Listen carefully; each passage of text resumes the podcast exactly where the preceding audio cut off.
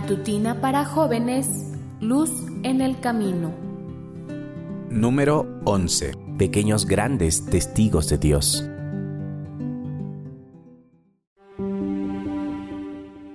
Querido joven, un día alguien me preguntó para qué servían los párpados, algo tan superfluo e insignificante. Yo estaba dictando un seminario y había dicho que todo lo creado tiene un propósito, aún lo más insignificante. Los párpados tienen su función en el organismo humano. Ayudan a mantener los ojos limpios al abrirse y cerrarse varias veces por minuto. Es una acción involuntaria diseñada por el Creador. De no ser así, nos olvidaríamos a veces de cerrarlos y dañaríamos nuestros ojos. Nos protegen de la luz excesiva, evitan la entrada de cuerpos o sustancias extrañas y distribuyen por el ojo sustancias lubricantes. ¿Y las cejas? dijo otra persona. Estas cumplen tres funciones fundamentales. Proteger nuestros ojos, comunicarnos más adecuadamente con los demás y la tercera tiene un aspecto estético. Las cejas desvían hacia afuera de los ojos el sudor que cae desde la frente. De esta forma se evita el ardor causado por la sal que hay en el sudor.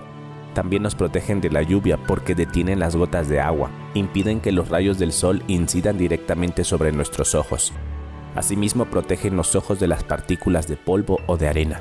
Un rostro sin cejas no resulta tan hermoso. Las cejas nos embellecen y acentúan la expresión facial. Las cejas existen porque el gran artista divino así lo decidió. Y lo mismo podríamos decir sobre las pestañas, las uñas, las orejas o cualquier otro órgano que no parece muy importante. El apóstol Pablo dice sobre el cuerpo, ¿O no sabéis que vuestro cuerpo es templo del Espíritu Santo, que está en vosotros, el cual tenéis de Dios, y que no sois vuestros? Dice 1 Corintios 6:19. Estas palabras nos deben llevar a reflexionar sobre la importancia de respetar el cuerpo que Dios nos ha dado. Si nadie nos creó, fue cuestión de azar. Entonces no tenemos por qué dar cuenta a nadie sobre lo que hacemos con nuestro cuerpo. Tal vez ese sea uno de los motivos fundamentales del por qué existen personas que rechazan la existencia del Creador, ya que no quieren someterse a su dirección, sino que desean hacer lo que les parece. Ser de Dios significa que debemos darle cuenta, debemos responder a Él por nuestros actos. Otra cosa, no importa que seas tú en el cuerpo de Cristo, su iglesia, los dones que poseas y las capacidades que tú tengas.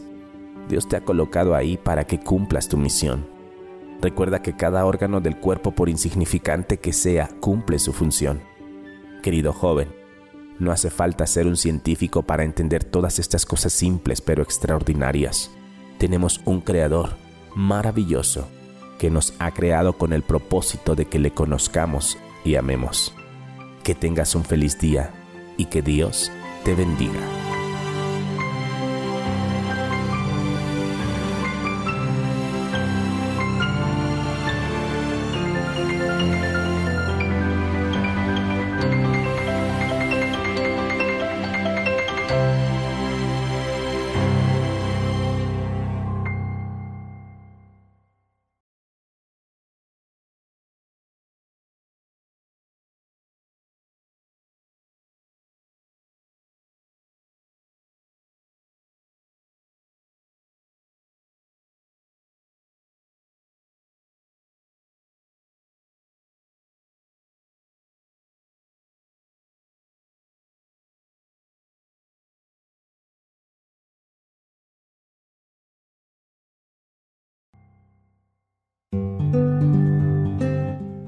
Recuerda, comparte las buenas nuevas.